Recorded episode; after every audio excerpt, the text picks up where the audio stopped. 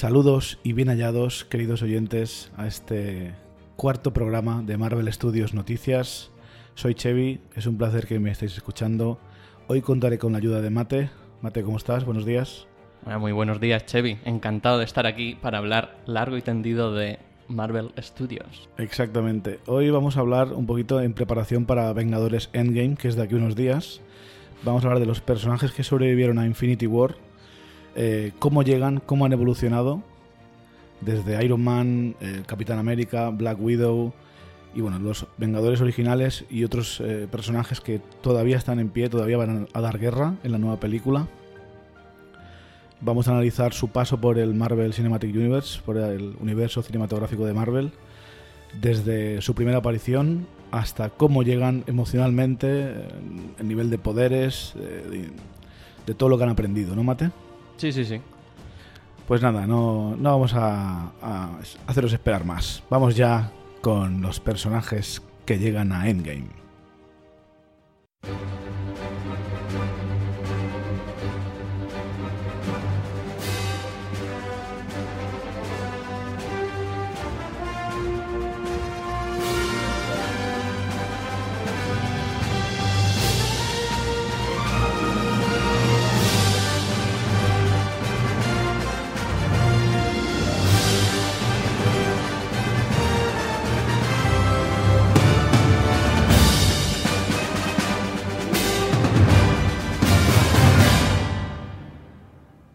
Para empezar, eh, primero hay un par de menciones, eh, menciones honorables de dos personajes que no vamos a hablar demasiado porque es que ah, prácticamente acaban de, De llegar. acaban sí. de llegar, que son Capitana Marvel, Carol Danvers, que ha tenido su película hace apenas eh, mes y medio. Eh, claro, su película está ambientada en los años 90 y Endgame evidentemente está en el, en el nuestro presente, ¿no? en lo que sería 2000, 2019. Entonces no tenemos mucha idea de qué ha estado haciendo Carol Danvers estos últimos 20 años, ¿no, Mate? No, más allá de lo que, por lo que hemos podido ver en trailers, hacer como de vengadora de varios, de varios planetas que no tienen su propio equipo de superhéroes, más allá de eso, no sabemos qué está haciendo en estos 24 años, diría, más o menos. Sí, a ver, lo que sabemos es que al final de Capitana Marvel se va a ayudar a los Skrulls a encontrar un planeta. Esto imagino que quieras o no le, le va a llevar años porque si están repartidos por toda la galaxia. Y seguramente con lo bonachona que es esta chica, pues habrá conocido otras civilizaciones que Sí. la necesitarán y la habrán, la habrán liado. Sí, aparte, están, bus- los, están los Kree buscando tanto a los Skrull, que son sus grandes enemigos entre, entre muchos otros, y bueno, a Carol Danvers seguramente también le tendrán un poquito de tirria. Exacto, también dice que va, va a luchar contra la inteligencia suprema. Y es curioso porque en Guardianes de la Galaxia, que está ambientada, si no recuerdo mal, en 2014, Sí. eh, cuando la Nova Prime, la Glenn Close, habla con uno de los Kree, dan a entender como que hay un emperador Kree. Lo que no sé es si esto significa que la inteligencia suprema ya no existe, o al igual es que de cara a las otras civilizaciones no saben que hay una inteligencia suprema gobernando a los Kree. Yo creo que es más esa segunda opción, ¿eh? Que la inteligencia suprema es algo como que.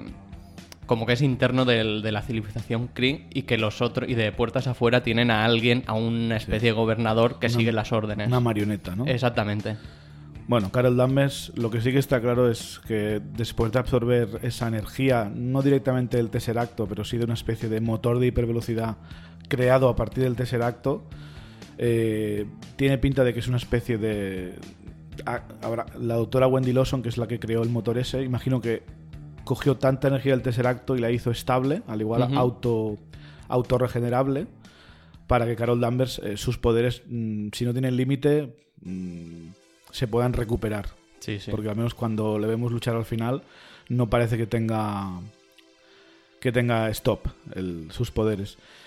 Eh, no sabemos muy bien con qué actitud llegará, no sabemos las batallas que ha librado, pero yo la, la, la categorizaría de nivel de poder Thor, visión, incluso tal vez un pelín más.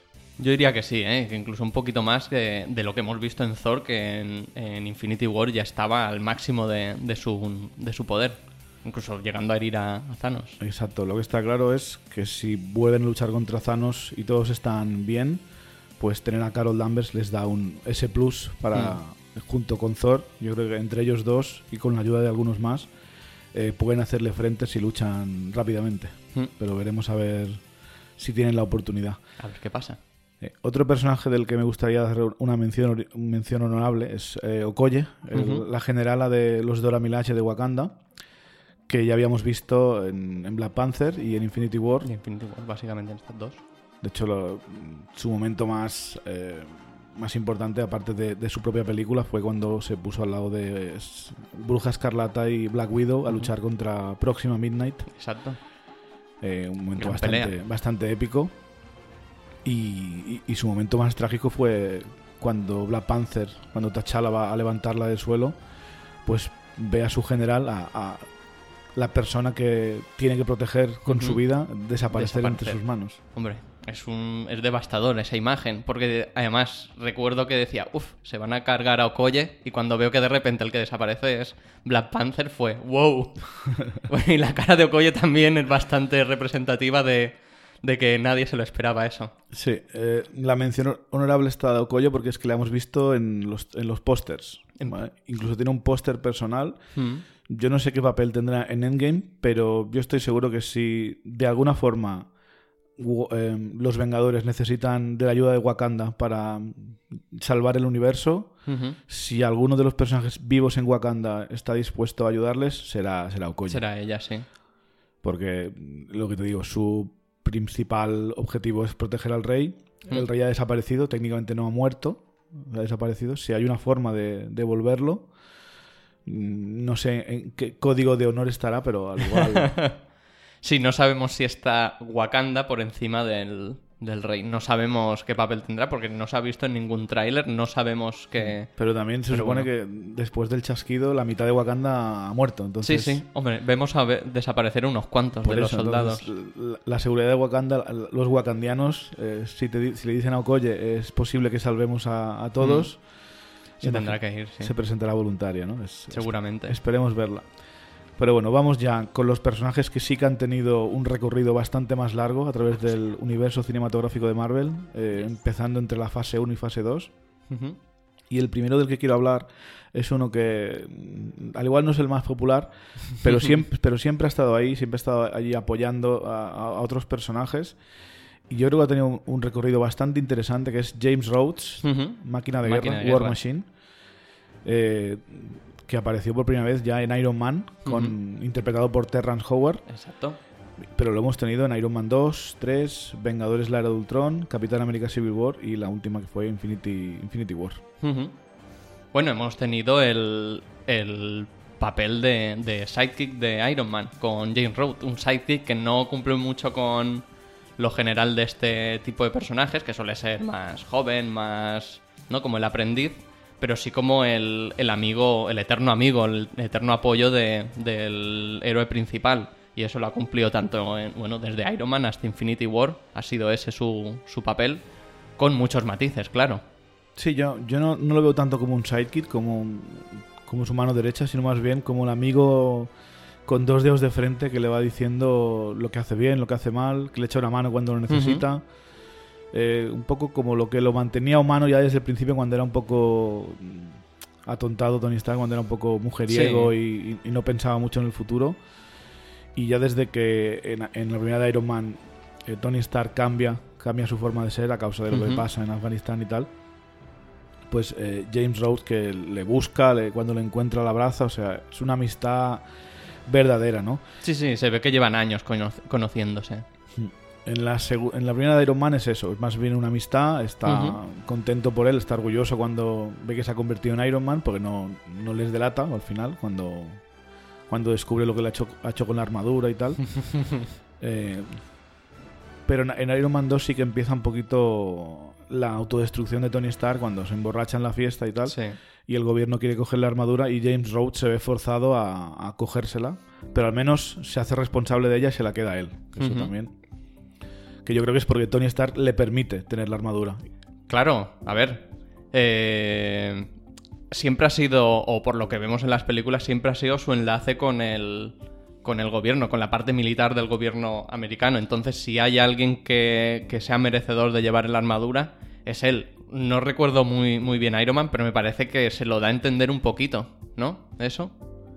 Eh, En sí, cierto momento, aunque sea... sí, le- le- bueno, hay un, hay, un, hay un guiño cuando se gira y ve la armadura, la- el Mark II, la plateada, le dice, next time, baby. Eh, pero es en la segunda, mm, es lo que te digo. Seguramente Iron Man dice, vale, pues que el gobierno tenga una de mis armaduras para hacer sus misiones, pero solo la puede llevar Rhodey. Claro. Si no, me imagino que es capaz de, de ir a destruirla. Lo más importante de la armadura de Iron Man es el, el núcleo, ¿no? El núcleo de energía. Porque una armadura de esas características seguramente se podría hacer hoy en día. El problema es darle energía. Claro. Y esa tecnología eh, solo la sabe hacer Tony Stark. Entonces imagino que War Machine irá yendo a, a Tony a, a buscar las pilas. Hombre, a recargar pilas, seguro. Bueno, y en Iron Man 3 ya le vemos ya en el papel de- del perro del presidente, ya convertido en Iron Patriot, Sí. que es una mezcla de Capitán América y Iron Man. Y, y vemos cómo se puede bueno, cómo se puede manipular, ¿no? Porque le roban la armadura. Mm. Y no tiene un gran papel Roddy en esta película. Bueno, Se ve un poco... No sé. a ver, es la película de, de Tony Stark. Esta es Sí, la sí, sí. peli de Tony Stark por autonomasia. Entonces, Rhodey tiene un papel más secundario, pero ya lo vemos en, en eso, en el papel de.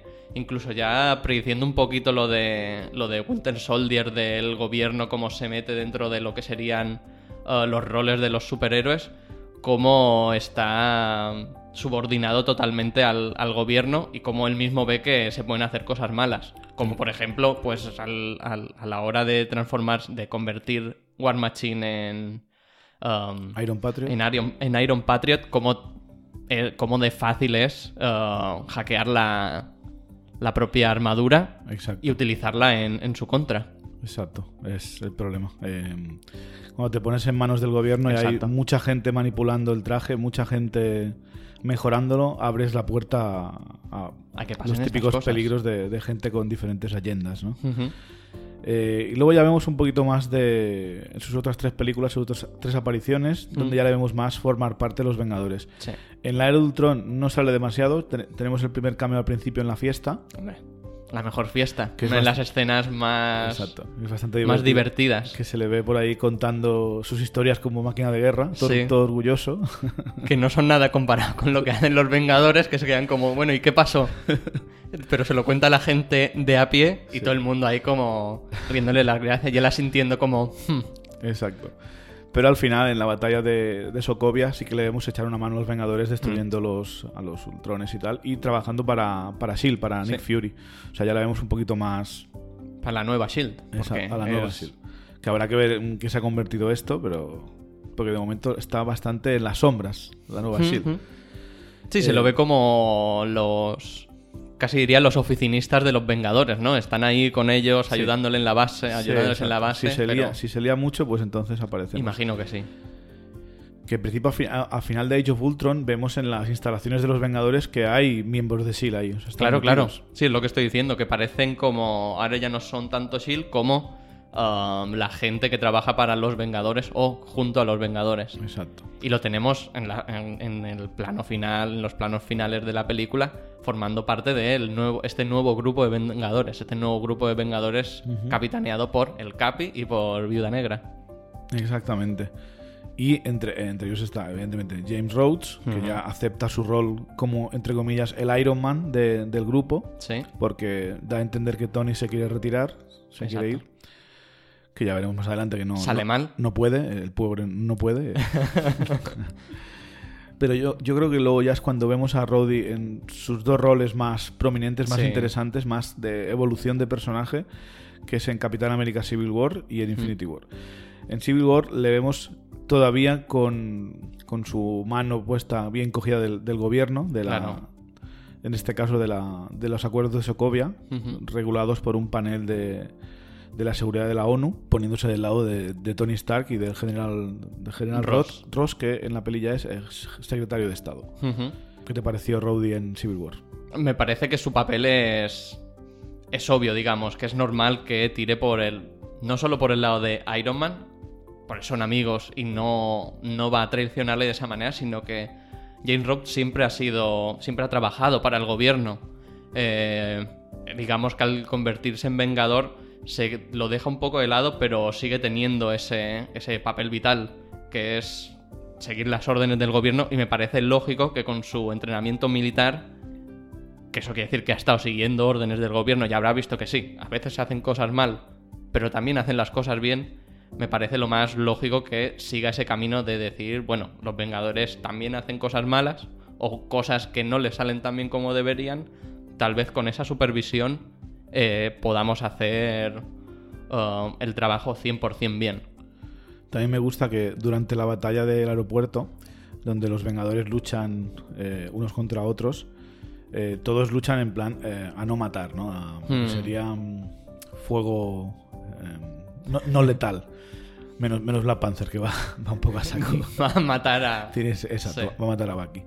Pero me gusta porque eh, Máquina de Guerra, a pesar de tener todas esas armas, metralletas, lanzacohetes, pues no le ves en ningún momento intentar matar a nadie. No, solo detenerlo. Exactamente. Y Sí, porque es, la misión ahí es la de contención, la de atrapar a lo- al resto de Vengadores y, y impedir que hagan lo que quiera que tengan que hacer. Exacto. Yo no veo a, a, a Rhodey, si le dieran la orden de mata a los Vengadores, yo no le veo cumpliendo esas órdenes. No, no.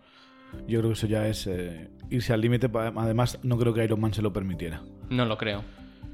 Eh, y ya por último llegamos a el Infinity papel más importante que ha tenido Máquina de Guerra, en mi opinión, que es en Infinity War, porque le vemos ya aceptar lo que ha pasado, ¿no? Vemos al principio, cuando está discutiendo con el secretario Ross y todo el panel ese de seguridad, que Ross le pregunta, ¿tienes... eh, ¿Has cambiado de opinión? ¿O, o tienes eh, reparos en tu decisión? Y dice claramente, ya no.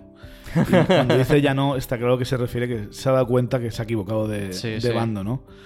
Eh, al menos para los que trabajan, no son la gente que, que debería estar al Que mando de esta sí. organización. Porque vale que pueda haber un panel de la ONU que se encargue de controlar y ayudar a los Vengadores a decidir dónde actuar y cuándo, pero el panel es muy importante quiénes son y no debería ser esa gente. No debería ser una gente más preocupada en ejercer la fuerza que en defender a los inocentes y los intereses de, de la Mm. humanidad, vamos. Claro, porque al final, aunque sea la ONU y esté formado por un grupo de países, al final son gente decidiendo, gente que, que lo que hace son es estar en oficinas. Son gente de oficina que realmente no. Yo creo que no son capaces de ver el, el peligro de según qué situaciones y que tienen agendas ocultas o no tan ocultas, que tienen unos intereses y que ese tipo de poder no debe. Es decir, el poder de controlar a los Vengadores no debería ser de esa, de esa gente porque son más imperfectos o tienen más. um, más secretos, más intenciones ocultas que no los propios Vengadores que son. No sé, son transparentes. Sobre todo teniendo al Capitán América como, como líder. Sí, o sea, no sé cuántas veces tiene que el Capitán América eh, arriesgar su vida o sacrificarse para que le dejes a él decidir, ¿no? Vale que el, el Capitán América lo dice, nuestras, no somos perfectos, pero las mejores Claro, manos eh, son las nuestras. Hmm. Y si de verdad conocieran al Capitán América, pues lo, lo creerían. Es que mm, si de ver- de verdad tuviéramos en la Tierra un grupo de superhéroes eh, capaces de sacrificarse por nosotros, no creo que cada vez que hay una catástrofe hubiera que hacer una- un referéndum para decidir si tienen que ir o no tienen que ir. Es que es eso, no son solo las agendas ocultas, son como los pasos que hay que seguir para poder uh, ir hacia una misión. En plan, no, no, pues si son los Vengadores que decían, no, aquí hay un problema, vamos a por ello. Si hubiese uh, estos con ese panel lo que hacen es, no, no, bueno, pues primero vamos a preguntarle al panel. Este panel tiene que decidir a ver si se hace, si no, si hay discrepancias, pues a lo mejor están horas o incluso días para decidir qué hacer. Entonces, lo que sería este poder de actuación rápida de los Vengadores se pierde totalmente. Exactamente. Eh, y bueno, ¿cómo llega James Rhodes a, End- a Endgame? Pues llega sabiendo eso, que ha, ha cambiado de bando tarde. Se ha dado cuenta de esto muy tarde, cuando los Vengadores ya estaban divididos y ya fue tarde cuando llegó, llegaron los hijos de Thanos a por las gemas del infinito. No, no estaban unidos, no estaban preparados.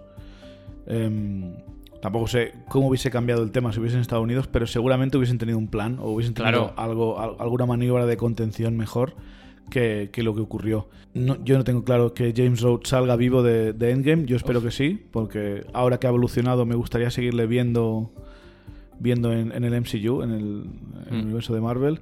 Si Iron Man seguramente se jubile o se muera, ya veremos, porque ya lleva muchas películas. Pero James Rhodes, en lo que es al frente de los Vengadores o, o en un rol más, más prominente, es hace poco que lo hemos empezado a ver, entonces me gustaría que siguiera. Hace poco y lo hemos visto muy poco, porque en Civil War no lo vemos en una misión junto a los Vengadores. Y en, y en Infinity War al final es una. Lo que hace es estar en una gran batalla y hasta no lo vemos como parte de los Vengadores en sí, en una. lo que. Yo que sé, en. Como sería en algunas de las, de las veces que lo que vemos en Age of Ultron o en la misión final de Vengadores. Me falta eso. Y me gustaría verlo, la verdad. Sí, yo creo que James Rhodes debería, debería continuar y debería evolucionar un poco más antes de, de decirnos adiós. Además, Mm. Don Cheadle eh, le viene bien el dinero, yo creo. No, no, no le han pagado tanto como a Iron Man. No. Entonces, A ver, mal no debe vivir, pero es alguien. Yo lo veo buena gente. además, a mí me parece muy divertido el personaje. Se lo pasa bien. es como serio, pero siempre suelta coñas y, y cosas sarcásticas. Y sus, co- sus coñas quedan súper bien. Cuando llegan a Wakanda y le dice a Bruce que tiene que, que saludar y dice, ¿pero qué haces luego? Sí, muy bien, muy bien. Buenas coñas. Exactamente. Y hace buena pareja con uh, Falcon también. Exacto. Sí, sí, sí. Bueno, vamos a- al siguiente personaje. Ya nos vamos a uno de los guardianes, que es Rocket, Rocket Ujú. Raccoon, el mapache.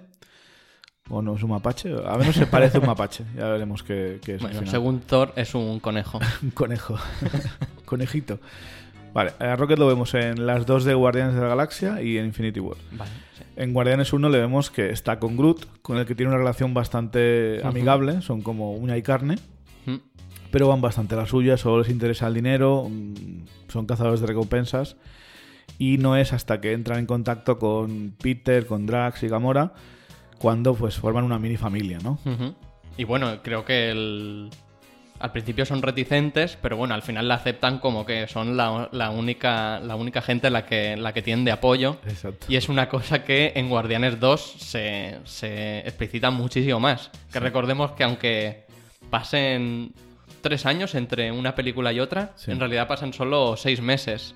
Lo que vemos al principio Sí, de... o sea, en- en- para nuestro a nosotros pasó en tres años porque se estrenó en 2017 la segunda parte, pero para los guardianos pasaron solo seis meses. Entonces, tenemos que entender que no ha sido en plan que llevan tres años ahí, sino que en la segunda parte, seis meses después de estar viviendo juntos, es en el momento en el que Rocket parece que se da cuenta de que realmente tiene esa gente. que, es un, que es el gran problema que tiene Rocket, que por las vivencias que ha tenido, por lo mucho que ha sufrido, que lo vemos en la, en la primera parte, vemos que le cuesta mucho mantener los lazos con la- el resto de gente y lo que hace es siempre estar poniendo trabas, ser, sí. Un, ser un cabrón para Sí, a ver, hay- protegerse hay- para cuando le decepcionen, porque es lo único que espera, que el resto de gente hay- le decepcione. Hay mucha gente así en el mundo que, que como teme que le decepcionen o, les abandonen, pues directamente no quiere formar lazos.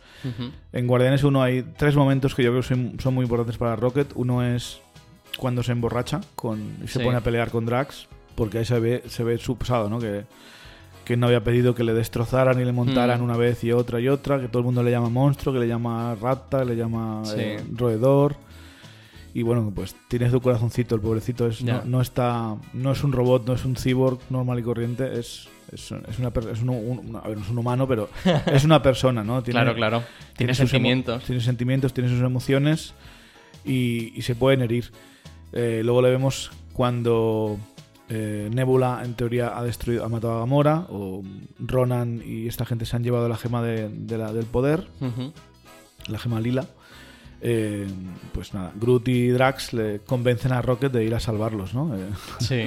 y le vemos ahí, me estáis haciendo Patear una patear- planta. patear Una hierba. hierba. ahí porque se da, se da cuenta que, le, que lo sabe, que se ha metido en un lío porque ahora está emocionalmente Implicado. implicado en, en Gamora y Star-Lord y tiene que salvarlos. Y por último, en el momento en el que Groot se sacrifica por todos los por todos los, eh, Los guardianes, diciendo nosotros somos Groot. Ujú. Y ahí Rocket le dice, pues Groot, si haces esto morirás. Y Uf. ahí le vemos, le vemos destrozado, ¿no? Porque aunque luego tengamos a Baby Groot, técnicamente ese es otro Groot, el Groot original Claro. eh, está muerto y da su vida allí. Y quieras o no, por mucho que tengas otro Groot, es como has perdido al original. Sí, bueno, y que y después lo vemos en el momento final, cuando Peter coge las, la gema, él también da la mano, no es en plan, no, no, a ver, aquí yo me piro, sino que él forma parte de esa familia y lo hace de esa forma, sacrificándose aunque sepa que posiblemente muera. Sí, también arriesgue, su vida porque había visto en el vídeo ese que le enseña al coleccionista Mm. que varias personas intentaron soportar el poder de la gema y acabaron explotando. Sí. Pues eh, Rocket le da la mano a, a Drax, creo que es, o no me acuerdo quién le da la mano. Le da la mano Sí, a, Drax. a Drax y ayuda a, contener el poder de la gema a Star-Lord, ¿no?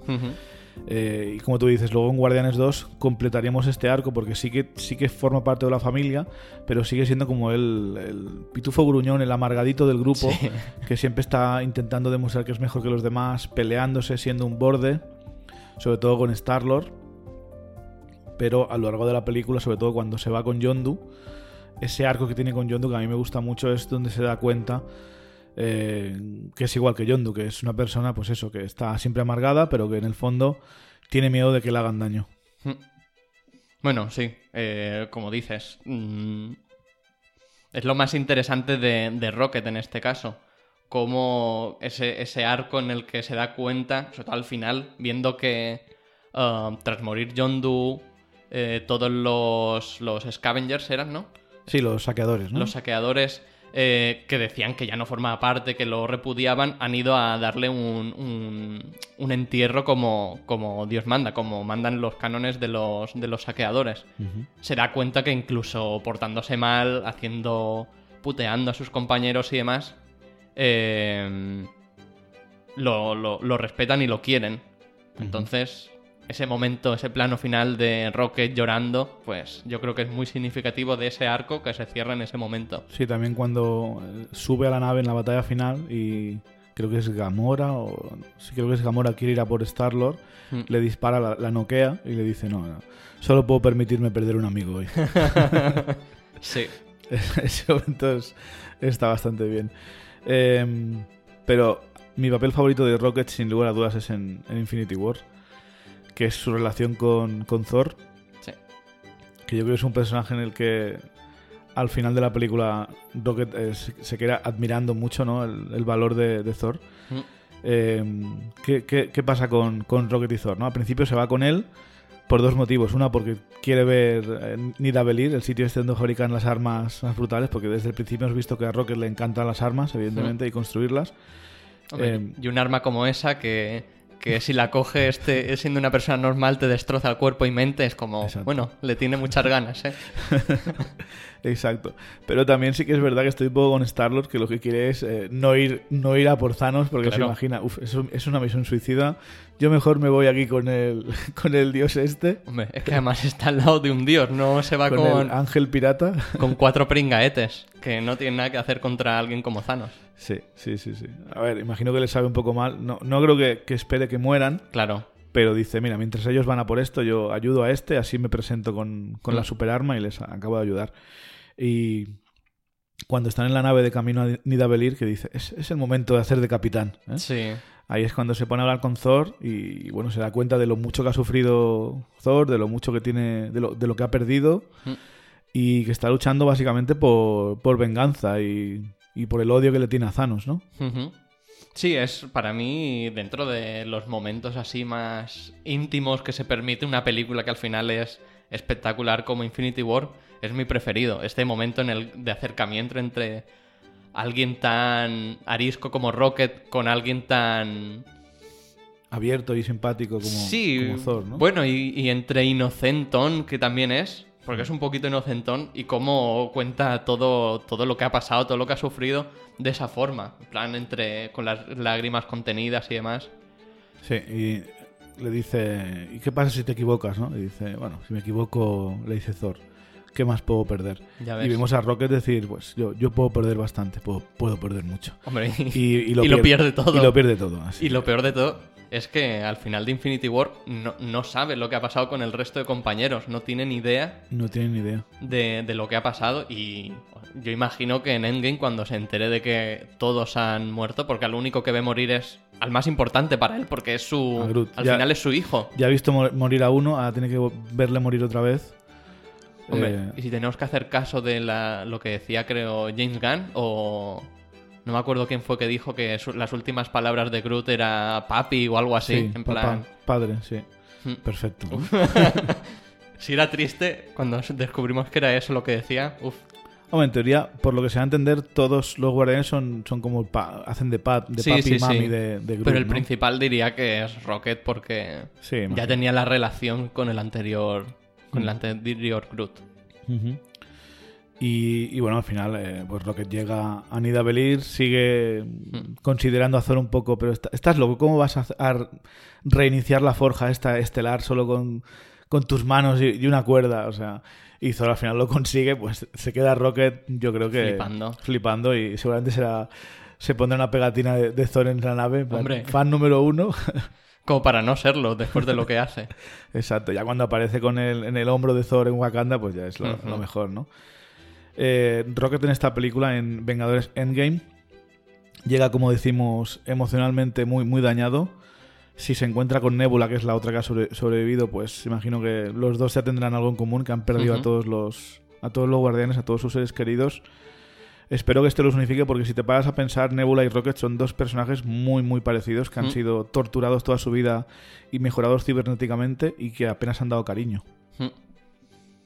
Bueno, pasamos ya a hablar también de Nebula. Sí, vamos a hablar de Nebula, que es la, la otra, ¿no? Eh, No, la verdad es que los guardianes salieron bastante perjudicados, ¿eh? Del chasquido. sí, sí, sí. no, A ver. el buen reset. Em, Nebula, que es la, la otra hija de, de Thanos, eh, Mm. hermana de Gamora. Y yo creo que las Gamora y Nebula están, mm, para mí, bastante por debajo que el resto de, la- de los hijos de Thanos, a nivel de, de poder, ¿no? Mm. Pero de cariño ya vemos que al menos en el caso de Gamora no, porque es como Mm. la preferida y siempre lo, lo han dejado bien claro. Pero de poder sí que son, las veo a, un nivel mucho más, mucho más bajo. Viendo que los hijos de Thanos que atacan Wakanda, ya no entrando en... en ah, ¿Cómo se llamaba? El, el, Hechicero, el Ebonimo. el, el Ebonimo, que ese ya sí que Ese es es, el más- ese es nivel ya joder, de los más altos que hemos visto. Los otros es más bajo, pero sí que vemos, yo que sé, eh, Próxima Mi- Midnight que pelea contra Okoye, contra Black Widow y tiene que llegar Wanda para poder derrotarlo. O sea, son tres contra, contra ella y no me veo a Gamora enfrentándose a todos ellos. Es que se, a Próxima Midnight y a Corvus Glaive eh, se les ve, aparte de buenos en combate, se les ve como muy fuertes, ¿no? Como, Ujú. Porque Corvu- Corvus Glaive como coge al capitán y casi le estrangula como si fuera un humano normal, le vemos bastante poderoso. No sé contra Gamora y contra Nebula qué tal serían, Ujú. habría que verlo. Pero sí que contra, contra mm, Carl Obsidian, que es como el Hulk este enorme, y contra Ebony Maw sí que no creo que tuvieran mucha, mucho que hacer. No, no. Pero bueno, son dentro de los hijos de Thanos, son los que más hemos conocido, los más desarrollados y los que tienen un nexo de unión muy, muy, muy fuerte. Es decir, no podemos hablar de Nebula sin hablar de, de Gamora. En la primera de Guardianes la vemos como uh, la mala, básicamente. Es la mano derecha de, de Ronan, uh, que ha cedido, bueno, se ve que Thanos le había cedido a Gamora y a Nebula, a Ronan, para que le ayudasen a conseguir la gema del poder. Entonces la vemos como la mala y vemos que tiene un pique muy fuerte, un odio bastante, bastante insano con, con Gamora. Y pero no Thanos. Y Thanos y- y también. con Thanos también, porque en cuanto Ronan se, se revela contra él, vemos que enseguida dice, Sí, sí, bueno, yo, pues yo me apunto. yo, si vas a matar a si vas a matar a Thanos, yo vamos, hago lo que me pidas. Exacto. Porque le tiene un odio bastante fuerte Sí. y Pero es en la segunda ya donde vemos Claro, claro. A, a Nebula desarrollar esa relación Hmm. con, con Gamora, ¿no? Cuando les vemos luchar y, y al final, pues Nebula la, la gana, la salva, pero después la, la gana. Y, y, bueno, le, le dice eso, que ella no quería, ella solo quería una hermana eh, y ella solo quería, y Gamora solo quería ganar. Y ahí pues, pues eh, después de años y años de, de pelea y de odiarse mutuamente, pues se dan cuenta de que, de que han sufrido mucho a manos de Thanos y que eso es lo que las, las ha mantenido eh, realmente unidas en secreto, ¿no? Hasta que lo, han, lo han dicho en voz alta. Sí. Bueno, y el abrazo final de Guardianes 2 antes de que Nebula se vaya, porque aunque forme parte de los Guardianes, no. No lo es tanto. Es decir, no forma parte tanto del equipo, porque no, no es capaz de permanecer con ellos y formar parte de esa familia. Sería como el miembro apartado que aparece de vez en cuando. Exactamente. Es en Infinity War donde Nebula tiene un papel más pequeñito, pero también más importante, porque vemos que eh, fue a matar a Thanos, que Sí. casi lo consigue.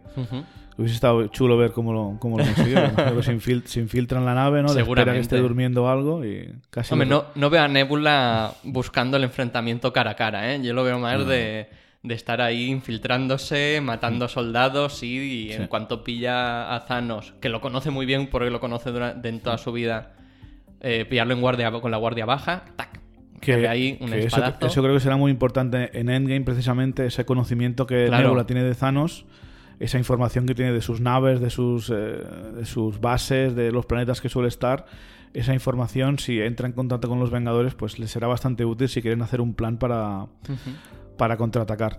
Eh, vemos que la, ca- la captura Thanos y ha conseguido desvelar dónde está, bueno, quién sabe dónde está la gema del alma, que es la última que a Thanos le faltaba localizar para iniciar su plan. Porque lo comenté en otro, en otro sitio, creo. Eh, Thanos, en cuanto sabe la, la localización de las seis gemas, eh, de las seis piedras del infinito, como quieras llamarlas, es cuando lanza su ataque y en, y en menos de, de- de 15 días o de 10 días las tiene todas. Imagino que es un plan que ha urdido durante años para que realmente nadie sepa que él las está buscando.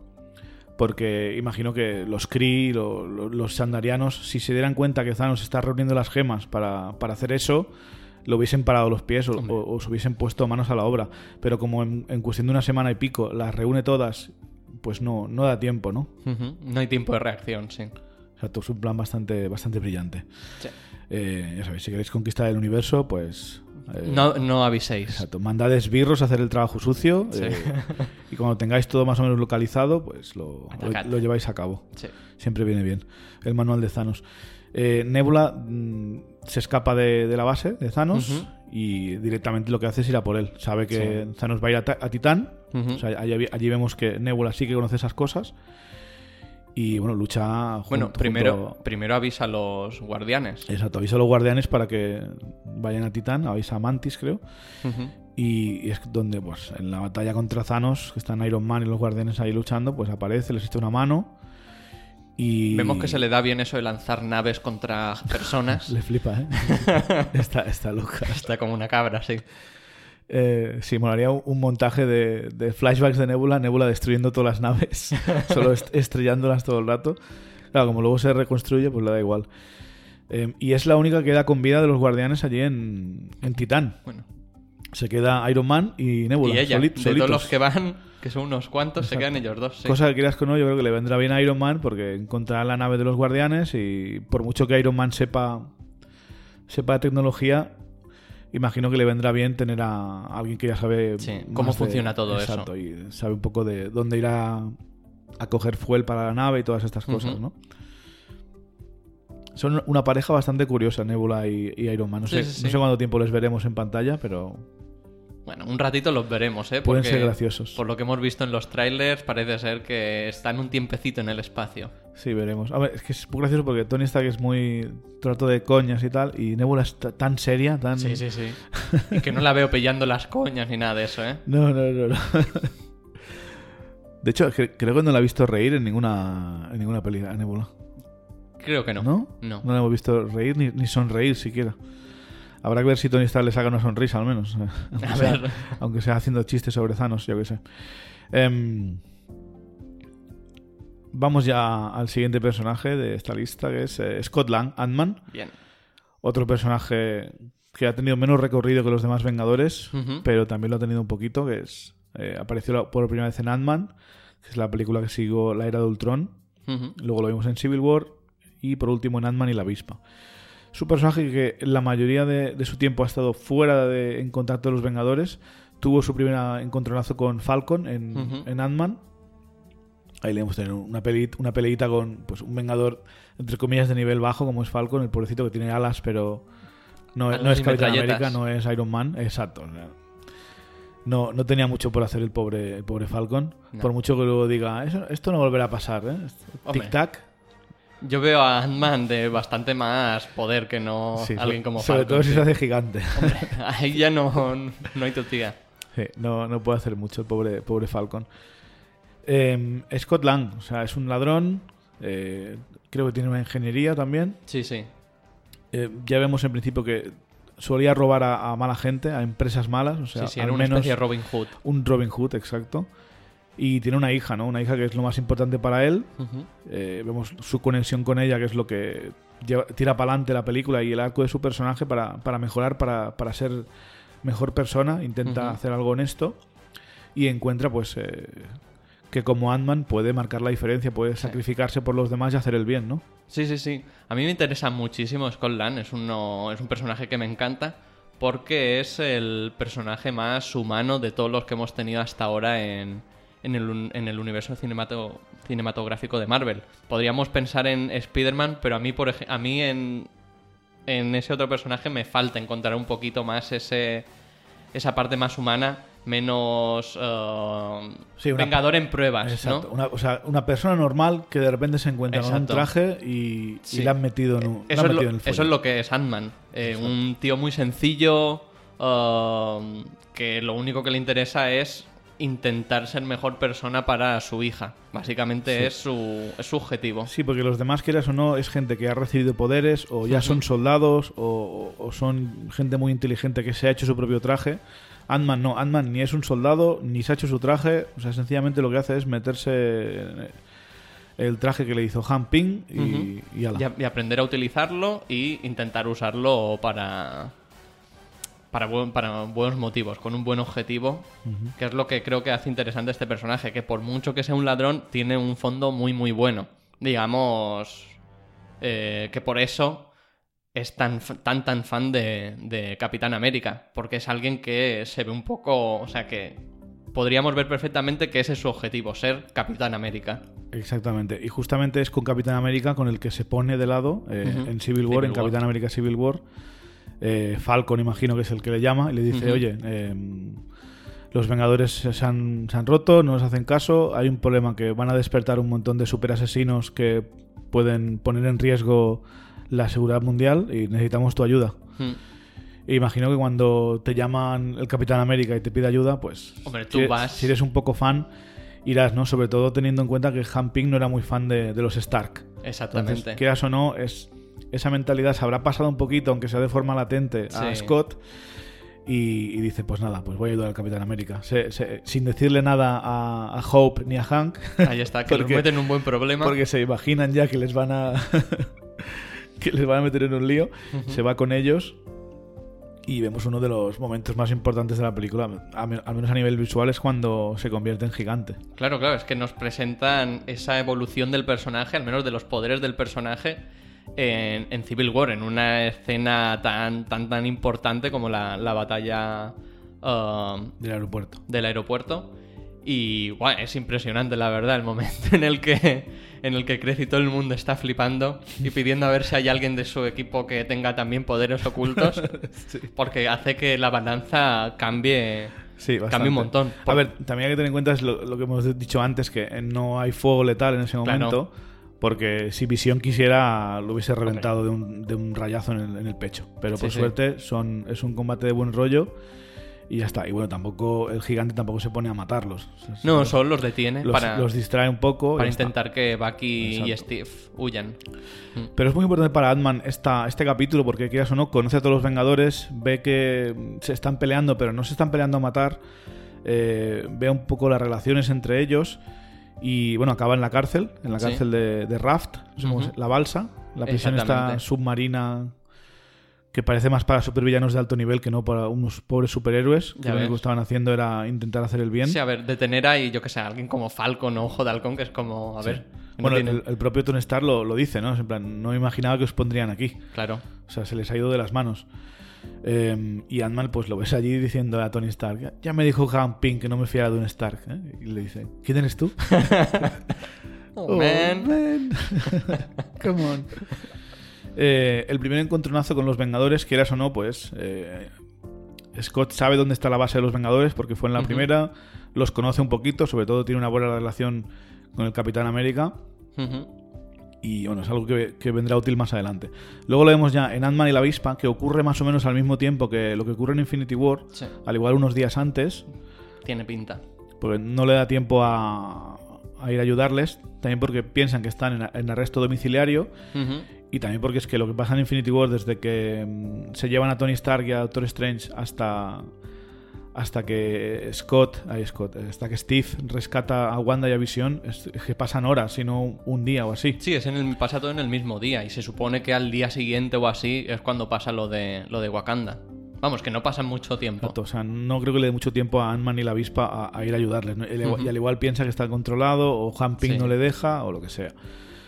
Pero bueno, el tema es que lo que pasa en Ant-Man y la avispa no es, no es tan influyente a nivel de, de Vengadores, pero sí a nivel de personaje de Ant-Man, ¿no? Que empieza a aprender un poco a trabajar en equipo. Sí. Ya había trabajado en equipo de, con, sus, eh, con sus compañeros en, el primer, en la primera peli, pero en esta es ya cuando aprende a luchar en equipo con una superheroína como es la, la avispa.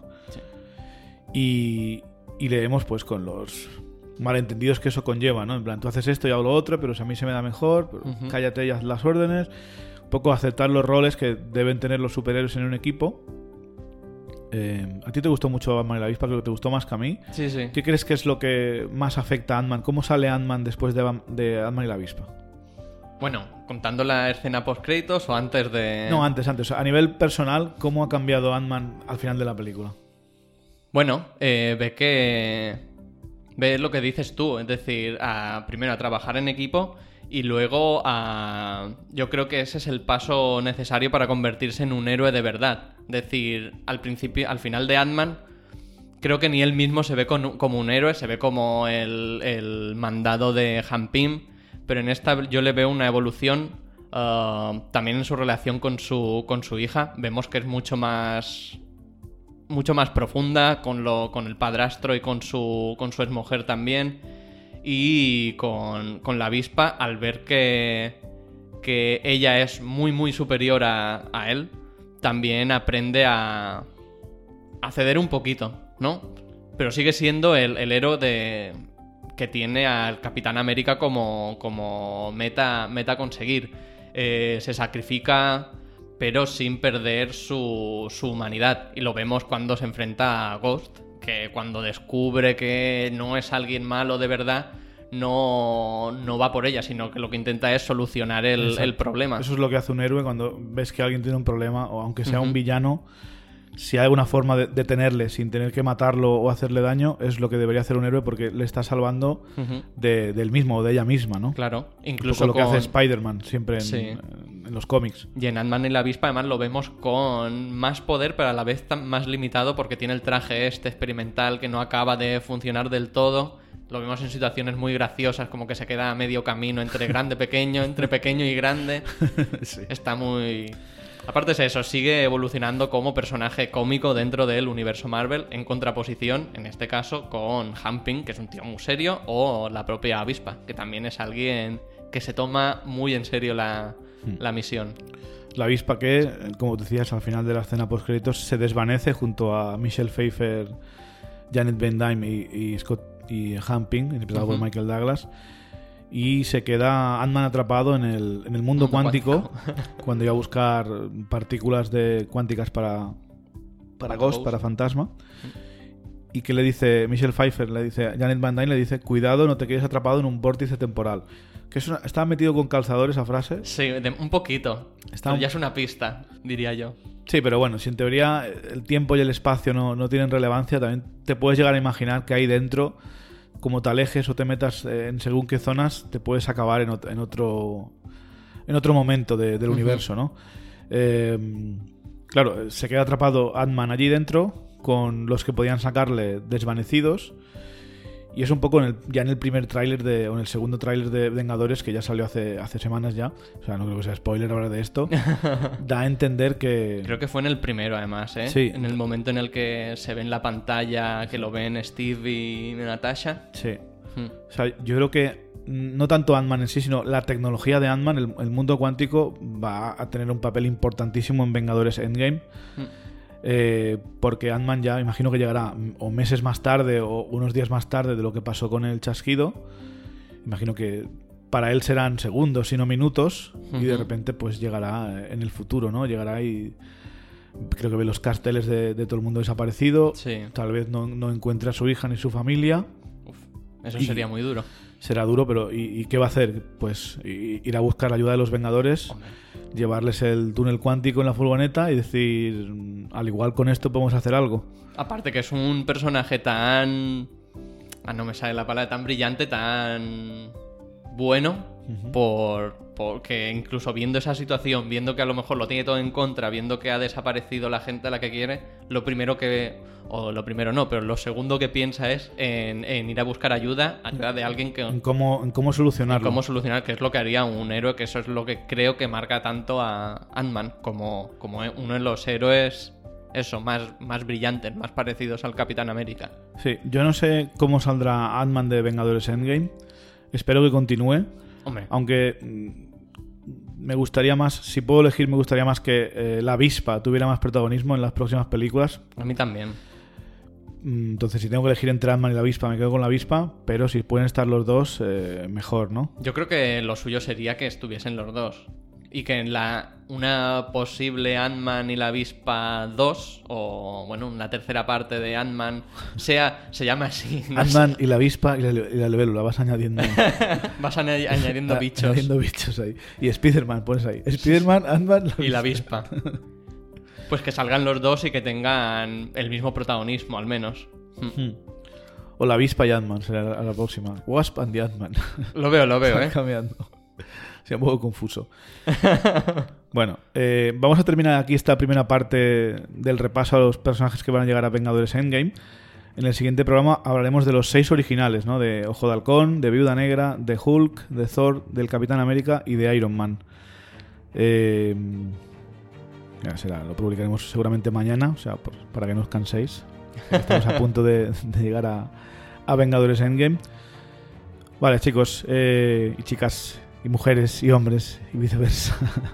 Muchas gracias por escucharnos. Eh, podéis contactar con nosotros a través de Twitter en Marvel Studios NS. Podéis mandaros un email a marvelstudiosnoticias.gmail.com y nos podéis escuchar en Spotify, en iBooks, en, en iTunes o a través del feed RSS. Eh, nada, Mate, muchas gracias por estar aquí Un placer. y nos vemos en el próximo programa. Un saludo.